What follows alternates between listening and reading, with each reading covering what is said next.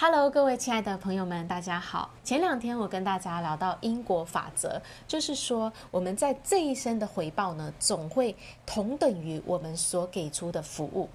有些人就会说，可是我觉得我一直付出很多很多啊，我给了很多很多，怎么都没有得到回报呢？啊，你有这样的疑问吗？那我们今天就要更深入的去聊这个服务付出的内涵是什么。我们说这个因果法则是讲说，我们给出什么样的能量哦，这个宇宙就会返回什么样的能量到我们身上。所以我们要更留意的是，我们在付出的时候，我们的能量状态是什么？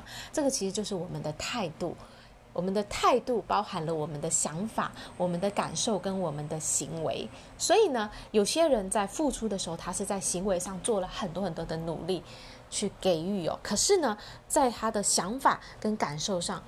是负面的，可能是在一个负能量的状态，可带有怨念的状态下去付出的，觉得自己啊、觉得自己好像没有得到自己应该得到的，就是我们的想法是在负面的状态下。那其实我们整个人给出去的能量状态就是负面的。那所以呢，你给出负面的能量，这个宇宙返回来的就是负面的能量。我们可以看到很多的呃一些比较早期的女性，其实现在还是很多，就是不断的为家庭付出的女性妈妈哦。那她们觉得她们辛苦了一辈子都在为家庭付出，但是呢，她们其实很少，几乎没有想过要好好的照顾自己。那如果他自己没有照顾好，其实我们是待在一个负面的能量状态，我们是带有怨念的。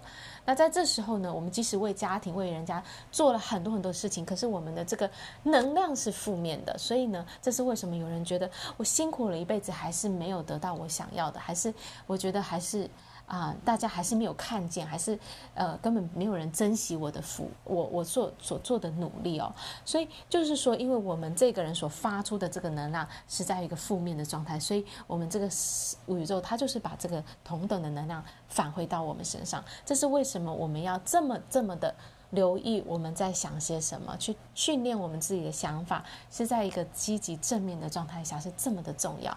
当每一次你在付出、你在给予服务的时候，你必须要去检视的是我的想法、我的感受是在正面的状态吗？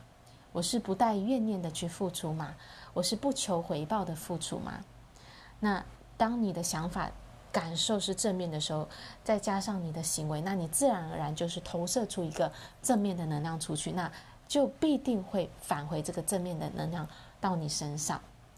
所以喽，今天要跟大家分享的讯息就是，我们所给予的时候，是从想法、感受跟行为三者这个整体的能量状态去给出去。那给出什么就收回什么，一切都是从想法开始。好，感谢大家的收听，我们下一次再见，拜拜。